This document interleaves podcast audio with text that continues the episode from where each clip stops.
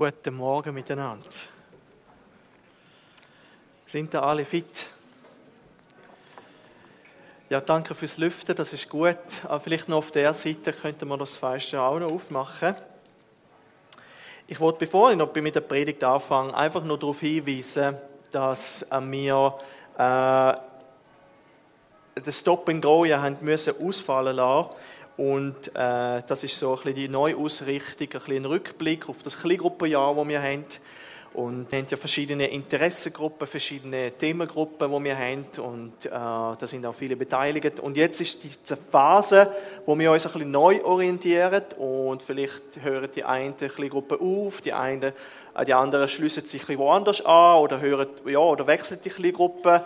Neue Gruppen werden gegründet. Und da sind ja herzlich eingeladen, uns ein bisschen, äh, euch ein bisschen auf der Webseite zu informieren und selber darüber zu beten, wo ist mein Weg, vielleicht wirklich liegt mir etwas auf dem Herz. Und meldet da euch auch bei den Zonenleitern, das sind Beat, Micha und ich, und ich momentan, äh, zum äh, Kleingruppe vorschlagen. Und dann könnte man die dann auf der Webseite dann aufschalten, damit andere könnten sich informieren und sich dort anschliessen. Amen glaube, da ist, mehr muss man nicht sagen. Ja, schön sind wir da und ich freue mich auf die neue Serie, die wir eigentlich schon längst geplant haben. Und zwar habe ich das angekündigt und schon im Herbst, wann war das, im Apero oder was, dass das an sich so ein bisschen der Schwerpunkt des Jahres oder die Verkündigung unter dem Thema Beziehungen stehen wird. Und da kann man vielleicht Josua gerade die erste Folie einblenden. Und diese haben wir genannt Love and Relationships.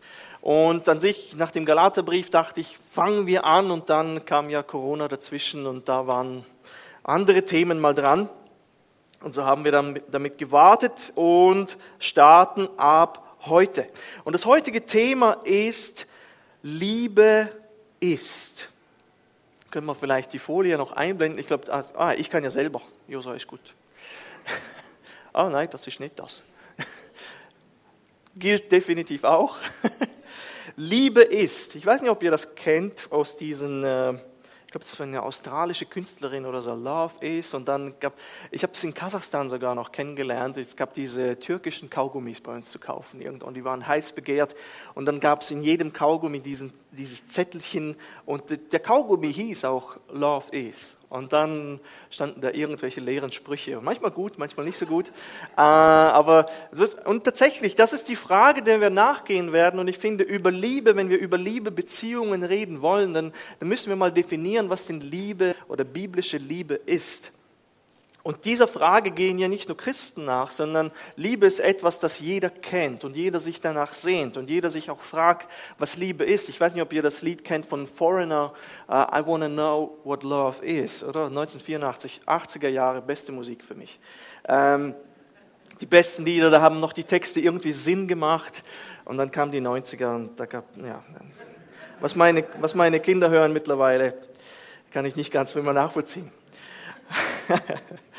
Und wie wir sehen werden, ist die Frage wirklich, der Frage wird dir nachgegangen. Und fast jedes Lied geht ja irgendwo um Liebe. Man muss ja wirklich nach Sängern, nach Künstlern suchen, die nicht die Liebe besingen oder über die Liebe.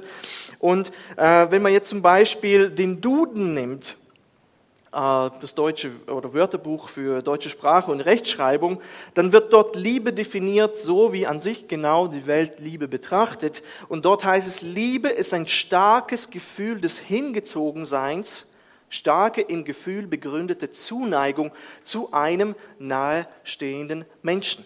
Oder die zweite dann Definition, Liebe ist auf ein starker körperlicher, geistiger, seelischer Anziehung beruhende Bindung an einen bestimmten Menschen, verbunden mit dem Wunsch nach Zusammensein, Hingabe oder ähnlichem. Und das ist, das ist etwas, was wir oft in Liedern und Kunst verarbeitet sehen. Genau diese Art von Liebe, eine Liebe, die vor allem von Emotion geleitet und getrieben ist von Gefühlen dominiert. Es ist vor allem eins, romantisch geladen und Emotionen getrieben.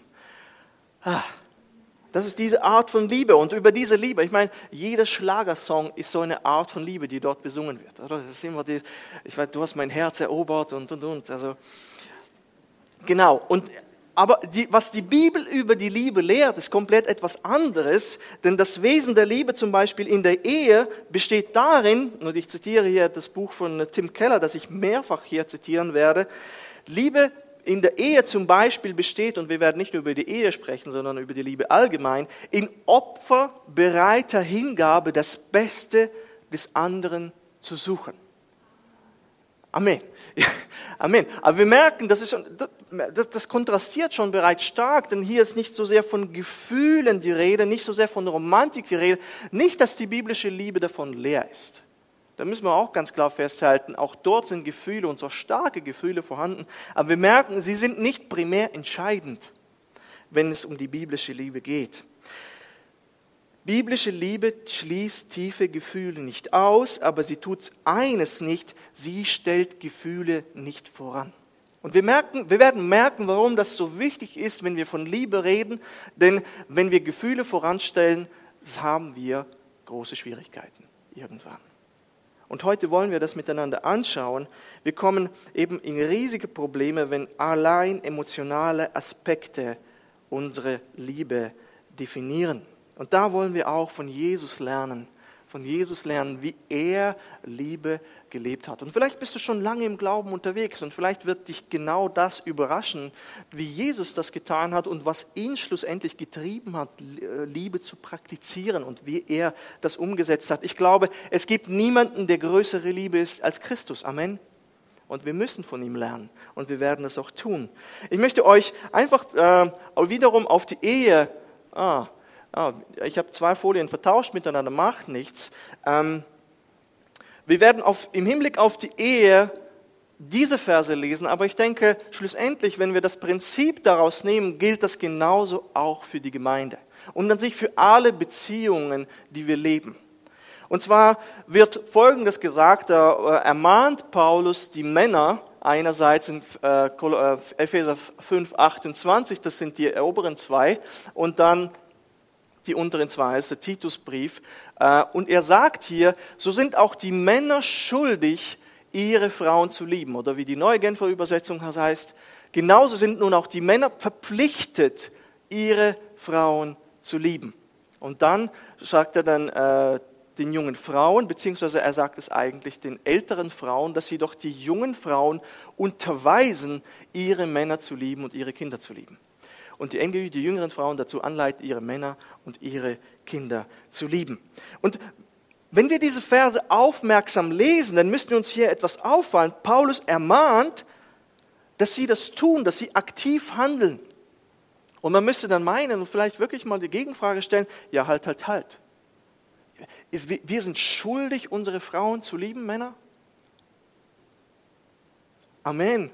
Paulus spricht darüber, wir sind schuldig. Aber, aber wenn man sagt, das sind doch romantische Gefühle, das ist doch etwas, was einfach da ist. Und das ist doch etwas, eine Aura. Ich sehe meine Frau und oh. Und ist, ist es nicht das? Ist es nicht, warum muss ich denn meine Frau lieben? Das ist ein aktives Handeln. Ich muss mich anstrengen. Und genau das ist es. Liebt eure Frauen. Und ihr älteren Frauen haltet die jungen Frauen an, dass sie ihre Frau, äh, Männer lieben. Denke, oh, okay, ich glaube, Liebe ist doch vielleicht manchmal eine Challenge. Und genau das ist es. Liebe ist nicht einfach nur etwas da und da und da. Es ist nicht so. Es ist die Schlagerliebe, die immer da ist und da ist. Und eigentlich singen dann die Schlager, ja, und dann war es vorbei. Ähm, äh, und, und wir sind, vor, ja, genau. Und dann plötzlich ist es doch nicht mehr da. Ich glaube, die erste, ich glaube, die Schlager haben immer zwei Strophen oder drei. Die erste Strophe, du hast mein Herz erobert. Die zweite, es, es ging nicht mehr weiter und jetzt bist du weg oder was auch immer. Also immer dasselbe. A, B, C. Immer dasselbe. Und, und, tatsächlich, und das ist an sich das Problem, an sich singt man jedes Mal über diese romantische Liebe und merkt, irgendwie funktioniert es nicht. Und die, der größte Teil der Welt lebt diese Art von Liebe. Einfach nur Gefühl und Gefühl und Gefühl und plötzlich ist es nicht mehr da. Das ist ein sehr starkes Bild von dem, was Liebe ist, wird heute einfach wirklich auch ihr jungen Leute denkt wirklich, Liebe ist nicht einfach nur pures Gefühl und Emotion. Das habe ich immer gedacht. Ich habe mich immer verliebt in irgendein Mädchen und du bist über beide Ohren verliebt und da, da denken, wow, wow. Und das ist wirklich so eine, man denkt, die Liebe ist etwas, was uns erobert. Und tatsächlich, du siehst eine Frau oder du siehst einen Mann und wow, du brennst voller Gefühle und denkst, wow, das ist die Frau meines Lebens. Und das ist jedes Mal. Und irgendwann wurde es langweilig. Jedes Mal entbrenne ich und dann will sie nichts mehr von mir und ah, mühsam. Aber jedes Mal dachte ich, der Amorpfeil. Und das ist diese römisch-griechische Mythos, diese Lüge, dass uns der Pfeil von außen trifft und wir sind erobert und wir können gar nicht mehr und sagen irgendwelche dummen Sachen, die wir, gar nicht, die wir selber nicht verstehen. Kennt ihr das aus Filmen irgendwie? Das zwischen uns beiden ist größer als wir beide zusammen. Hä, was heißt das überhaupt? Oder das Herz will, was es will. Was will es denn? Also, es ist unglaublich manchmal, oder? Und bei mir war es auch so, ich kann ohne sie nicht leben und sie, sie weiß nicht einmal davon, ja? Äh, diese Liebe muss die Liebe meines Lebens sein und jedes Mal bei einer neuen Frau, diese Liebe muss die Liebe meines Lebens sein. Und für, für viele und für mich damals war das so und das war wirklich dieser griechisch-römische Mythos. Ich habe es nicht mal bewusst gelebt und wusste, was es überhaupt ist, aber das wirklich, Liebe ist eine Macht, die mich erobert und plötzlich leitet und führt und ich, ich, und ich kann gar nicht mehr anders. Und das ist das, was, was viele mit Liebe verbinden. Reine Emotion, dieses Verliebtsein, dieses Feuer. Noch einmal, die biblische Liebe schließt das nicht aus, aber das ist die treibende Kraft in der weltlichen Liebe. Und die Leute haben dann das Gefühl, diese Kraft ist größer als alles und ich muss mich dem unterwerfen. Und, und das ist die eine, die eine, die eine. Und das ist der eine, der eine, der eine. Und, und, und dann plötzlich ist der eine und die eine nicht mehr da. Und ich, oh, das war doch nicht die eine, ah, das ist die eine, die eine. Und wieder fängt alles neu an. Und ich denke, die Leute folgen oft dort ihrem Herz, das einfach Dinge empfindet. Und die Bibel warnt uns zum Beispiel in Jeremia 17,9, überaus trügerisch ist das Herz und bösartig. Wer kann es ergründen? Wenn Teenie manchmal sagt, ich folge einfach meinem Herzen, sagt, hm, weißt du was, lieber nicht. Denn das Herz kann uns Dinge sagen, die absolut nicht das sind, was der Herr von uns erwartet. Wir müssen also festhalten, wenn wir die Vorstellung haben, dass Liebe eine äußere Macht ist, die uns eingeht, ergreift und wir können nichts dagegen unternehmen, dann kann ich sagen, wenn das die Definition von Liebe ist, dann ist keine Beziehung sicher. Weder in der Ehe noch in der Gemeinde. Wenn das das ist, was ich denke, ja, sind die positiven Gefühle da, ich finde dich cool, du findest mich cool, alles klar, wir kommen miteinander aus. Das ist nicht biblisch. Aber so leben oft Menschen und, und äh, leben oft Beziehungen. Beziehungen, ob es in der Ehe oder Freundschaften oder in der Gemeinde, sie werden Tests unterzogen. Warum? Weil Beziehungen kompliziert sind. Eine Ehe ist manchmal ein Fight. Amen? Nein, euch nicht? Vielleicht seid ihr viel heiliger als ich und, und Eva zusammen. Ich weiß es nicht, aber Beziehungen sind kompliziert. Und wenn die Liebe in diesen Beziehungen allein von guten Gefühlen ausgeht und dass das alles ist, dann haben wir riesengroße Probleme. Es werden, ähm, äh, ist interessant, wirklich, manche jungen Leute, wirklich die Vorstellung von Ehe oder am Traualtar, manchmal stehe ich da dann als Zuschauer und werde ein junges Paar getraut und dann werden, sagen, die beiden zueinander vielleicht noch so selbstgeschriebene ähm, Liebeserklärungen und dann sagt sie zu ihm, du wirst nie aufhören, mich zu begeistern. Und dann sehe ich nur so da und denke, du hast keine Ahnung. Du hast keine Ahnung. Und deswegen lasse ich solche Dinge gar nicht zu. Du weißt nicht, was du da sagst. Glaub mir, sie wird aufhören, dich zu begeistern. Es wird Momente geben, da wirst du nicht begeistert sein. Und er auch nicht über dich. Ah, ja. Es wird Momente geben, in denen es wenig bis keine positiven Gefühle da sind. Und was passiert dann? Wenn du davon ausgehst, ah, es ist eine Macht von außen, die mich erobert und der Amor-Pfeil oder dieser Cupido-Pfeil hat mich getroffen, ähm, je nachdem, ob es die griechische oder die römische Figur ist, dann wird es so sein, plötzlich ist, wenn, stell dir vor, deine Beziehung, äh, die Liebe ist eine Lokomotive mit Waggons dran. Und stell dir vor, die Lok sind, das, was schlussendlich die Liebe antreibt, sind Gefühle und Emotionen, die positiv sind. Und es kommt aber zu einer Schwierigkeit in deiner Beziehung, was auch immer. Du merkst, dass dein Mann komisch ist. Irgendwie komisch. Und du merkst, und dann redet ihr darüber und ihr müsst das ausfechten und plötzlich weichen die Gefühle irgendwo hin und du merkst, dass, diese, dass die Gefühle momentan, die positiv sind, gar nicht da sind. Sie sind nicht vorhanden. Und die Lok ist leer. Es ist kein Treibstoff in dieser Lok. Sie fährt nicht. Und deswegen erkalten oft die Beziehungen, weil er sagt, ja, tut mir leid, also wir haben darüber gesprochen und plötzlich sind die Gefühle weg und das war's. Ich glaube, ja. Und so habe ich bei meinen Freunden oft erlebt, dass nach zwei, drei Jahren Beziehung, sobald das erste Feuer wie vergangen ist und dann die ersten Schwierigkeiten kommen und wir einander nicht mehr so sehr begeistern, plötzlich auch die Beziehung zu Bruch geht. Warum? Weil, weil diese, die Lok, die ist leer. Die positiven Gefühle sind weg. Jetzt muss man was unternehmen, jetzt muss man die anders laden, aber sie wissen nicht wie. Und dann sitzen sie irgendwo in der SBB im Waggon und plötzlich sitzt ihnen eine andere Frau gegenüber und sie sagen, oh wow, oh wow, der Amorpfeil hat mich getroffen. Du redest und du sprichst über deine Beziehung und sie sagt, oh ja, ich verstehe dich und oh ja, das stimmt. Und du rufst deine, deine äh, fast Ex an und sagst, du, ich, äh, ich glaube, das zwischen uns beiden ist größer als wir beide zusammen. Ciao. Und so laufen manchmal Beziehungen. Wow, wow. Und manchmal geht es gar nicht so sehr um, die, um das, was wir in der Ehe äh, miteinander erleben, sondern äh, wir schauen einander an und du bist hübsch und er ist hübsch. Und dann sage ich auch den jungen Leuten manchmal, glaub mir, in zehn Jahren bist du nicht mehr so hübsch. Und in 15 Jahren wiegt er vielleicht 15 Kilo mehr. Ich bin nicht mehr so dünn wie früher, muss schauen, dass ich in meine Hemden passe, muss schauen, dass ich nach meinem Gewicht, ich bin nicht mehr so wie auf dem Hochzeitsfoto. Frauen bekommen Kinder. Das hat gesundheitliche Folgen. Das ist nicht immer dieses Modelmaße 90, 60, 90 und er immer schlank und immer Sixpack. Das wird vorbeigehen. Und wenn das dich motiviert zu heiraten, wirst du große Probleme bekommen.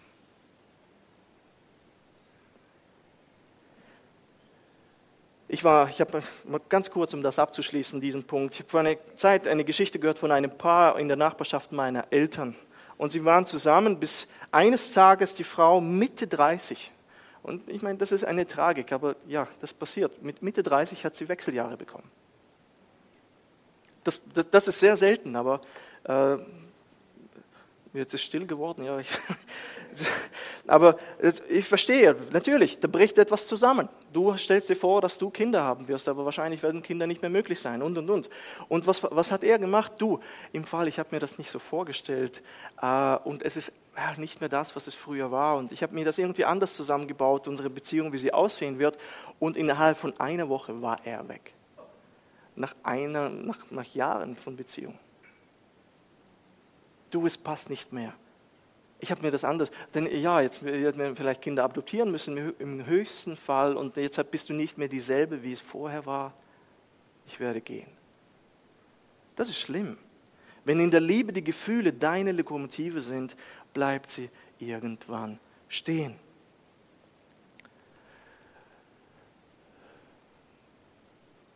Ja, das ist dieser Cupido, dieser Amor, der uns trifft und dann uns dominiert und bestimmt. Und das ist eine Lüge, die wir im Schlager und in Liedern ausleben. Das ist nicht so. Liebe ist nicht etwas, das von sich aus da ist. Liebe ist aktives Handeln, das etwas tut. Und wir wollen die biblische Definition von Liebe äh, in den Texten nehmen, die Jesus selber zitiert hat, mal nehmen. Matthäus 22, die Verse 37 bis 39. Jesus wird äh, gefragt, was sind denn das Gesetz, was Gebot ist. Und er sagt, das größte Gebot. Und er sagt, du sollst den Herrn, deinen Gott, lieben von ganzem Herzen, von ganzer Seele und von ganzem Gemüt. Er sagt, das ist, das ist, du sollst lieben, du sollst. Und dies ist das höchste und erste Gebot. Das andere aber ist dem gleich. Du sollst deinen Nächsten lieben wie dich selbst. Und vielleicht mag jemand von euch einwenden, ja halt, wir sind Christen, die Liebe Gottes ist ausgegossen worden durch unsere, in unsere Herzen durch den Heiligen Geist. Amen. Aber diese Liebe musst du aktiv anwenden. Sieh, du, diese Liebe kultivierst du. du. Du entscheidest dich immer wieder zu lieben. Und wir werden anhand von Jesus sehen, dass er das genauso gemacht hat. Wir sehen hier, dass Gott nie davon spricht, dass Liebe einfach da ist. Etwas ist, das da ist. Es ist eine Aktion. Es ist nicht ein Gefühl. Du, du sollst deinen Herrn lieben. Du sollst deinen Nächsten lieben. Das ist nicht, entscheide dich dazu, das zu tun. Es ist eine Entscheidung. Es ist ein aktives Handeln. Es ist nicht gefühlsleer, aber es ist nicht gefühlsgetrieben. Und wenn man die biblische, ich habe ja das ein bisschen zusammengebastelt, und ich glaube, das trifft es recht genau. Biblische Liebe ist ein Akt des Willens, eine Entscheidung, begleitet von Emotionen, der zu Handlungen zugunsten deines Nächsten führt. Noch einmal, biblische Liebe ist ein Akt des Willens oder eine Entscheidung, begleitet von Emotionen, der zu Handlungen zugunsten deines Nächsten führt. Noch einmal, nicht leer von Emotionen. Dass man sagt, okay, das ist rein rational, wir entscheiden uns für jemanden, da sind keine Gefühle dabei. Aber wir werden merken, manchmal kommt die Entscheidung zuerst. Denn wenn du mit deiner Frau streitest oder in der Gemeinde irgendein Konflikt ist, dann gibt es einfach keine positiven Gefühle in diesem Moment. Null, Level Zero. Und was machst du dann? Genau das. Du fängst an, aktiv zu handeln.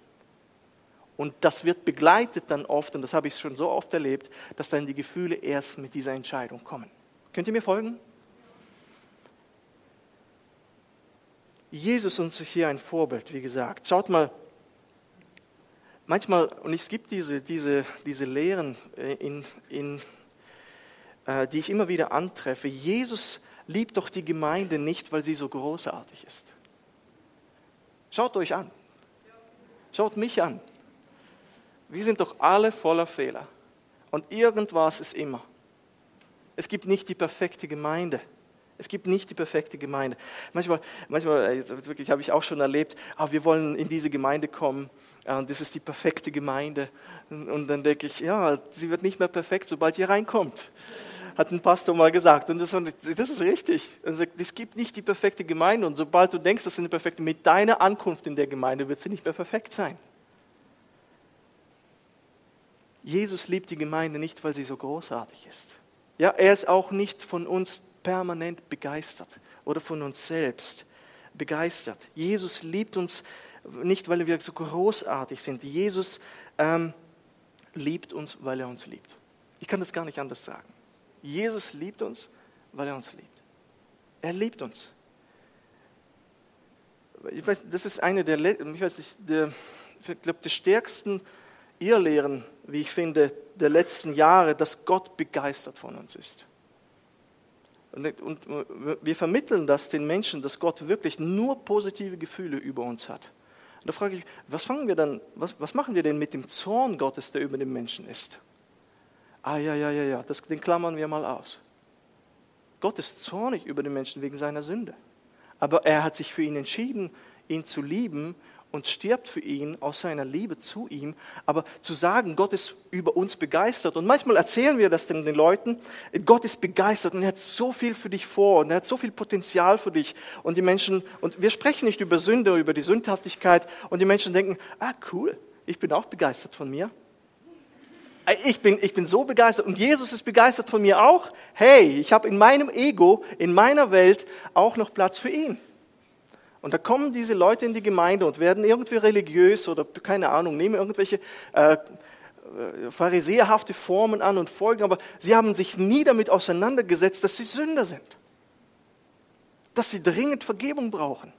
Denn warum? Gott ist ja begeistert von mir. Und das ist etwas, was wir, wo wir aufpassen müssen, diese Dinge den Menschen zu vermitteln. Wir müssen den Menschen mit der Sündhaftigkeit konfrontieren. Nicht von Anfang an, konfrontativ, aber der Mensch muss sich mit seiner Sündhaftigkeit auseinandersetzen. Was, wenn Gott uns anschaut, dann ist das zuerst Sünde, aber er liebt uns. Und deswegen, ich habe gesagt, manchmal sage ich den Leuten, wenn Gott so begeistert ist, warum ist er dann überhaupt ans Kreuz gegangen? Braucht er nicht. Er ist, er ist ja total begeistert. Und ich glaube, das stimmt so nicht. Ein anderes Beispiel, wo ich dir einfach nennen will, Jesus war nicht immer begeistert, wenn er mit den Jüngern unterwegs war. Da, ich will euch einfach mal zeigen, und ich glaube wirklich, manchmal theologisch speichert sich da bei uns etwas ab, das überhaupt nicht stimmt. Schau mal, die, die Jünger, als er mit den Jüngern unterwegs war, und man muss nicht interpretationsgeschickt sein, um zu sehen, dass sie nicht jedes Mal ein Lächeln auf seinen Lippen gezaubert haben. Schaut mal, Matthäus 17, 17 ist so ein Beispiel, wo sie wieder etwas getan haben, wo, das sie nicht verstanden haben. Und sagt mir, wo hier die positiven Gefühle und Emotionen sind bei Jesus. Was seid ihr nur für eine ungläubige und verkehrte Generation? Wie lange soll ich noch bei euch sein? Wie lange soll ich noch euch ertragen? Bringt den Jungen zu mir her. Das hat er mit einem Lächeln gesagt. Nein. Aber ist Jesus nicht Liebe? Amen. Jesus ist Liebe. Und was macht er hier? Er entscheidet sich ein neues Mal, auch wenn er etwas frustriert ist, dass sie das, was er über den Glauben erzählt und wie Glaube funktioniert, schon wieder nicht verstanden haben. Die zwölf Jünger haben nicht immer ihm ein Lächeln auf die Lippen gezaubert. Und dennoch hat er sich entschieden, mit ihnen unterwegs zu sein, geduldig zu sein, freundlich zu ihnen zu sein. Und ja, manchmal auch solche Dinge zu sagen, aber dann dennoch wieder einen neuen Anlauf zu nehmen und ihnen das nochmal neu zu erklären. Das ist Liebe. Aber da ist das, ich meine, liest den Text, wo sind da die positiven Gefühle? Fehlanzeige. Ah, ja, Das tut er hier und das macht er wieder und wieder und wieder. Er entscheidet sich neu, zu 77. Mal ihnen das eine. Ich habe manchmal, manchmal haben die Jünger, man sieht es in den Texten, Angst, ihn zu fragen, etwas zu fragen. Und ja, wir kommen wieder mit solchen Fragen, wir verstehen gar nichts. Und, und, und Jesus musste sehr viel Geduld haben mit ihnen, sehr viel Geduld. Aber Gott liebt uns. Gott liebt uns.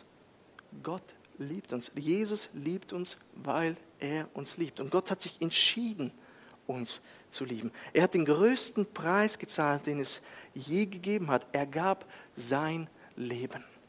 Und schaut mal, als Jesus im Garten Gethsemane betet, dann bittet er darum, dass der Kelch an ihm vorübergeht. Wo sind dort die positiven Gefühle? Wenn jemand behauptet, dass Jesus in Gethsemane positive Gefühle hatte, oder am Kreuz, wie Michael Jackson vor, Liebe zerflossen ist, den verstehe ich nicht. Es gab keine positiven Gefühle. Es war Schmerz, es war Leiden, es war Angst, aber das waren keine positiven Gefühle. Und Römer sagt es auch. Denn Christus ist schon vor zu der Zeit, als wir noch schwach waren, für uns Gottlose gestorben. Nun stirbt kaum jemand um eines Gerechten willen. Um des Guten willen wagt er vielleicht sein Leben. Gott aber erweist seine Liebe zu uns darin, dass Christus für uns gestorben ist, als wir noch Sünder waren. Und das ist das Spannende, dass Christus in seiner Liebe für uns stirbt. Da gibt es keine Gegenleistung uns gegenüber. Wir haben nichts, was wir ihm anzubieten haben. Und er stirbt, obwohl wir für ihn einfach nur Sünder sind. Das ist Liebe. Wir hatten nichts ihm anzubieten, um positive Gefühle in ihm hervorzurufen. Ah, oh, sie sind herzig, diese Menschen. Sie sind brutale Sünder, diese Menschen, die sich selber zerfleischen und Gott hassen. Das ist das, was Gott sagt in seinem Wort. Und, aber ich entscheide mich für sie. Ich liebe sie. Und das macht diese Liebe besonders. Er hat uns sich nochmal entschieden, für uns zu lieben. Da gibt es keine positiven Gefühle im Garten oder am Kreuz. Nirgendwo. Aber er handelt zu unseren Gunsten. Und das ist ein Vorbild für unsere Beziehung. Manchmal ist es so, dass wir sozusagen, wie du mir, so ich dir. Das ist eine Beziehung. Das ist manchmal in der Gemeinde. Ja, den mag ich, da würde ich etwas tun. Oder in der Beziehung. Ja, du hast das und das nicht getan, darum werde ich dir jetzt auch nicht das tun.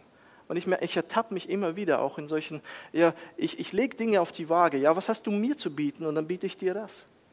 Und Jesus kommt und bietet einfach Errettung an. Er gibt. Das ist Liebe. Nicht immer dieses Handeln, dieses wie du mir, so ich dir, sondern Jesus gibt. Er gibt, ohne dass es eine Gegenleistung auch hätte geben können. Gott war auch bereit, einen riesigen Preis zu zahlen. Johannes 15, 13. Niemand hat größere Liebe als die, dass er sein Leben lässt für seine Freunde. Gott war bereit, einen enormen Preis zu zahlen. Sie sind seine Feinde geworden, aber er stirbt für sie, damit sie seine Freunde werden können. Wow! Und und diese Liebe kann man daran messen, wie, was er bereit war zu zahlen oder zu opfern. Liebe hat immer damit zu tun, auch was wir bereit sind, für die Gegenpartei, für den Nächsten zu opfern. Es hat nichts mit Gesetzlichkeit zu tun. Noch einmal, wir haben in Römer 12, 1 darüber gesprochen, dass der wahre Gottesdienst ein, eine Hingabe ist an den Herrn mit allem, was wir haben. Das ist nicht gesetzlich. Warum? Weil wir doch erfahren haben, was für eine Liebe Gott uns erwiesen hat.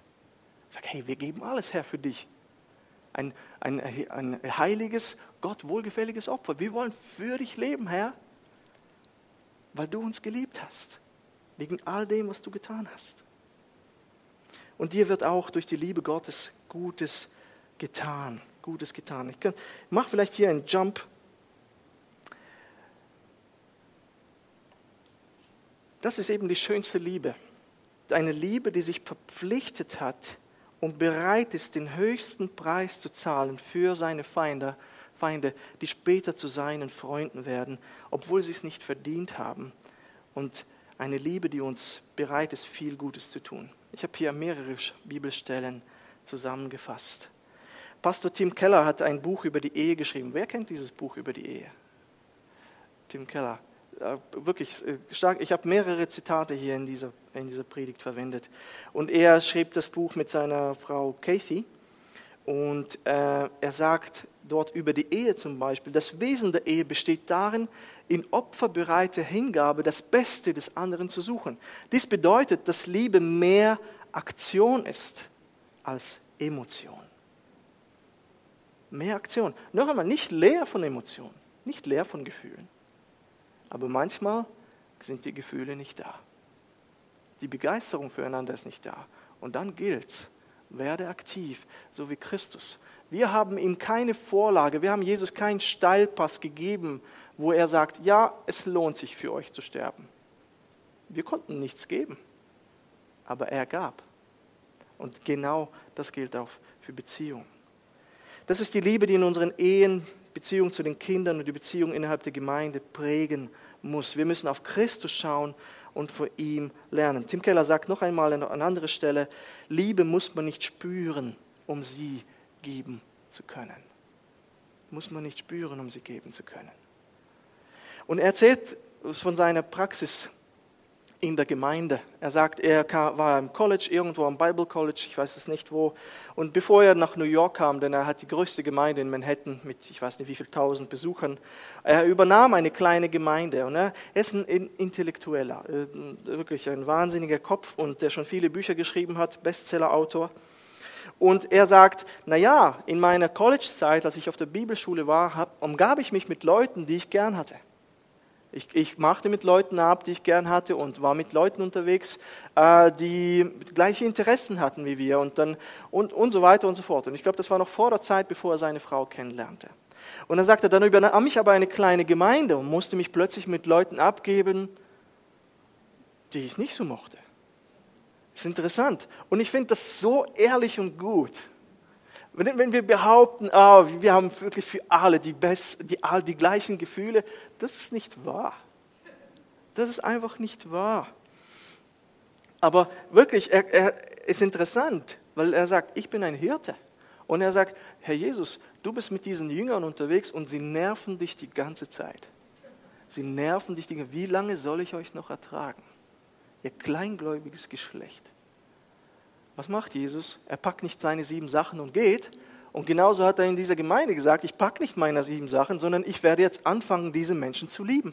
Ich werde aktiv handeln. Und dann wurde er eingeladen zu, ich weiß nicht, es gab eine Kindersegnung und dann wurde er eingeladen zu Leuten zum Essen. Und dann wurde er zum Baseballspiel mit der Familie, wurde nach Hause eingeladen. Es war eng oder was auch immer. Er sagt, und er sagte, mit der Zeit veränderte mich das. Ich ging hin positive Gefühle. Nee, aber ein Akt des Willens, eine Entscheidung, die plötzlich mit der Zeit angefangen wurde, zu begleitet zu werden von positiven Gefühlen. Sagt, ich habe angefangen, diese Leute zu mögen. Ich habe angefangen, diese Leute zu mögen. Ich habe mich entschieden für die Beziehung mit diesen Menschen. Das finde ich so authentisch und so ehrlich. Das ist es. Aber manchmal haben wir in der Gemeinde Beziehungen, den mag ich, den mag ich nicht. Die sind komisch. Na, mm, mm. und ich habe das Gefühl, manchmal in der, in der Gemeinde, und egal in welcher Gemeinde war das, treffe ich das immer wieder an, dass wir immer so, ah, das ist icky, das ist itchy und ah, das ist gut. Mm, und wir wählen uns aus, mit wem wir abhängen wollen. Und denk, das ist nicht Liebe. Das ist nicht Liebe. Wir hängen mit allen ab. Und er sagt, er, er hat plötzlich, er sagt, an einem Sonntag waren sie zusammen mit seiner Frau. Oh, wir haben noch Zeit, das ist gut. Er, er sagt, an einem Sonntag waren sie mit einem, und, wirklich, äh, mit, und, und sie hatten den Nachmittag frei. Und das, was, das ist etwas, was Eva auch und ich auch gern tun, Leute zum Essen einladen, äh, zu uns, weil wir haben einen programmierbaren Ofen. Und wenn wir kommen, ist das Essen bereit. Und, und das tun wir sehr gerne. Aber er sagt, seine Frau hat ihm dann eigentlich so gesteckt, irgendwann so gesagt, wir könnten ja auch die Familie besuchen. Und das waren randständige Leute in der Gemeinde. Niemand wollte sich mit ihnen treffen. Niemand wollte mit ihnen was zu tun haben. Und er sagt, ja, wir gehen dahin. Und sie war baff. Sagt, was ist mit dir passiert? Ich ich habe sie gern. Ich habe sie gern. Es tut etwas in uns. Und was hat Tim Keller gemacht? Er hat angefangen, auf Christus zu schauen und von ihm zu lernen. Wir dürfen nicht denken, dass Jesus einfach immer nur begeistert war mit den Jüngern, ist aufgewacht, wahrscheinlich hat links, rechts, okay, auf ein neues. Das war jedes Mal oft wahrscheinlich eine Entscheidung. Ich meine, Matthäus 17, 17, kommen da positive Gefühle in euch hoch, was Jesus da sagt? Ihr ungläubiges Geschlecht, wie lange soll ich euch noch ertragen? Also bei mir nicht. Und die Jünger haben sich wahrscheinlich beschämt geschaut. Aber was hat er gemacht? Er hat sich entschieden für sie. Alles gegeben. Sie haben ihn geliebt. Warum? Weil er sie geliebt hat. Er hatte, muss, er hatte viel Geduld. Und er hat sie ertragen, er hat sie getragen. Und, ähm, und, und das finde ich wichtig. Und äh, das müssen wir mitnehmen für unsere Ehen. Und wirklich diese Definition von Liebe, wir müssen das in die Ehe mitnehmen, wir müssen in die Beziehung mit unseren Kindern mitnehmen und wir müssen das in unsere Gemeinde mitnehmen. Wir brauchen das. Wir brauchen das. Ich, ich erinnere mich an diese Familie Simon, äh, habe ich wahrscheinlich schon mal hier erzählt, in Frankreich, die wir kennengelernt haben, auf dem Spielplatz. Und wir sprachen mit ihnen, Eva, du musst mich gleich kurz korrigieren, wenn ich etwas falsch erzähle. Aber wir trafen diese Frau und wir haben gemerkt, ähm, sozial randständige Frau mit ihren Kindern. Kinder haben sich außerordentlich anders benommen oder einfach waren laut und alles. Aber wir sind ins Gespräch gekommen. Und, und im, während dem Gespräch haben wir einfach plötzlich angefangen, über den Glauben zu sprechen, dieses und jenes. Und ganz spontan haben wir dann gesagt, wir wollen dich einladen, willst du nicht zu uns zum Essen kommen? Und ich weiß nicht, war das nach dem Gottesdienst, als sie zu uns, wir haben sie zum Gottesdienst sogar einladen können und sie ist dann zu uns gekommen. Und, und sie war baff. Sie hat gesagt, als, als wir dann später bei ihnen, wir wurden dann eingeladen, auch zu ihnen nach Hause. Und ich kann euch sagen, sagt, was die Leute sagten, es hat uns, glaube ich, in den, ich weiß nicht, sieben oder 13 Jahren, seit wir hier in dieser Stadt leben, noch nie jemand eingeladen zu sich nach Hause. Noch nie. Noch nie. Und es hat mich so berührt, weil als, als sie bei uns dann waren, und das waren Leute, die sind nicht einfach vom Umgang. Es gibt Leute, die immer reden, reden, reden, reden und du kommst gar nicht, du wirst müde, du bist kaputt. Positive Gefühle? Null. Aber du bist da, du wirklich, du hörst, du interagierst, du investierst. Das ist Liebe, Leute. Es ist wirklich manchmal nicht einfach, aber das ist Liebe. Die sind dann nach Hause, zu uns nach Hause gekommen und Nein, wir sind zu ihnen nach Hause gekommen. Ich kann euch sagen, ich habe noch nie so eine Wohnung gesehen. Kaputte Sofas, kaputte Betten, Kinder sind spielsüchtig, ähm, also computersüchtig und äh, wirklich der Umgang miteinander, wirklich. Und ich weiß nicht, aber ich habe einfach nur Liebe gespürt für diese Leute. Niemand wollte mit ihnen was zu tun haben. Und das ist manchmal nicht einfach. Aber Jesus gibt sich mit mir ab.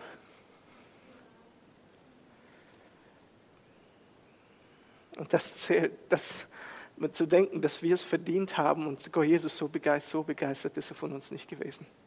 Aber er starb für mich. Er starb für mich. Und deswegen wollte ich mich auch in Leute investieren und wirklich auch Augen offen für, haben für alle in der Gemeinde. Für alle da sein. für alle. Hirte sein. Das gilt. Ich, denke auch, ich möchte das erwähnen auch. Manchmal, wir suchten Mitarbeiter für den Hort, ähm, für die Ferien. Und irgendwo das zweite, dritte Jahr finden wir keine Mitarbeiter mehr für den Hort. Und ich, ich habe mich gefragt einfach und das im Gebet bewegt und wir haben das in der Gemeindeleitung kurz besprochen. Und wir haben 100, fast 160 Personen oder über 160 Personen und wir finden seit zwei, drei Jahren keine Mitarbeiter im Hort. Und man kann sich fragen, ist es eine Frage der Kommunikation? Machen wir da vielleicht von unserer Seite läuft irgendwas nicht so? Aber ich glaube, und das ist so ein Impuls vom Heiligen Geist gewesen, ich glaube, manchmal entscheiden wir uns für Dienste in der Gemeinde, wenn es uns nur Spaß macht. Und prüf das in deinem Herz. Ich kann dir sagen, weil ich habe den Hort selber jahrelang geleitet, vier Jahre lang in Winterthur. Macht dieser Dienst Spaß? Glaub mir, wenn ein Kind eineinhalb Stunden schreit, 80 bis 90 Prozent deiner Zeit beansprucht, eineinhalb Stunden. Und ich habe bewusst entschieden, ich habe zwar den Hort geleitet und die Pläne gemacht und alles, aber dir wird das Kind in die Hand gegeben und du siehst, wie er schon und es geht nur in den Gottesdienst. Es wird alles gut. Und das ist nicht gut, eineinhalb Stunden lang. Oder du kämpfst, manchmal holst du die Eltern und so weiter. Das ist gar kein Problem. Oder, aber noch, es war manchmal schwer, in den Hort zu kommen und positive Gefühle zu haben, weil du wusstest, wahrscheinlich kommt A oder B wieder und dann, und, und du wusstest und, und dann bist du mit diesem Kind beschäftigt, die Arme tun weh vom Tragen, manchmal musstest du die Eltern holen und so weiter. Hat dieser Dienst bei mir vor dem Gottesdienst positive Gefühle manchmal ausgelöst? Ich wusste, ich gehe hin und investiere mich. Aber wisst ihr, ich habe immer daran gedacht, was ist, wenn ich nicht käme? Die Eltern kommen, kommen, können das Kind abgeben. Sie können in den Gottesdienst gehen, hier den Lobpreis, auch wenn der Lobpreis so wie der ist. Lobpreis ist momentan. Aber sie können den Worship genießen. Sie können das Wort Gottes genießen. Sie können erholt, aufgetankt, wieder ihr Kind abholen. Ich bin Fuchs und Foxy, Fix und Foxy. Aber, aber ich habe mich investiert. Ich habe Liebe praktiziert in dem Moment. Und, und ich dachte, aber das ist das Problem. Und wir haben 165 Leute oder wie viel und wir finden nicht Ersatz für die Ferienzeit. Und ich denke, und ich glaube, bei vielen ist diese, diese Entschuldigung, es macht mir keine Freude oder keinen Spaß. Er denkst du, jeder Dienst macht Spaß? Das hat nichts mit Gesetzlichkeit zu tun. Das hat mit deiner Einstellung zur Liebe zu tun. Oder wie du Liebe siehst. Und ich möchte euch nicht schlecht, ich habe euch gern. Ich habe euch alle gern. Ich habe euch gern, aber ich merke einfach, da müssen wir einen Schritt nach vorne machen. Liebe sehen. Nicht einfach, das ist nicht das. Nochmal, lernen wir von Jesus. Hat er immer nur Spaß gehabt? Wirklich? Nein. Abschließend möchte ich nochmal sagen, die Band kann nach vorne kommen. Mache manchmal Dienste. Entscheide nicht, dich nicht für Dienste und auch in der Ehe agiere nicht so, wenn es dir danach ist. Noch einmal, du hast Begabungen. Vielleicht ist es gar nicht deine Begabung, deswegen musst du nicht zu allem Ja sagen. Aber wenn du danach streng gehst, fühle ich mich danach oder wird es mir Spaß machen, das ist nicht die Art von Liebe, die Jesus gelebt hat. Amen. Das ist, wenn, wenn wir wirklich nehmen, das nehmen, dann es, und tue dann deinen Dienst. Und es ist interessant, ich dann, habe dieses Kind immer dann abgegeben und es war mir warm ums Herz. Ich musste erst mal kurz abliegen am Nachmittag. Aber ich wusste, da geschah etwas. Dieses Kind bekam Liebe von uns und wir haben den Eltern gedient. Ich weiß nicht, warum es geschrien hat. Es hat Mama vermisst oder Papa vermisst oder beide vermisst. Vollkommen Wurst. Wir haben gedient in dem Moment zusammen zu dritt oder zu viert, je nachdem, wie viele Kinder waren.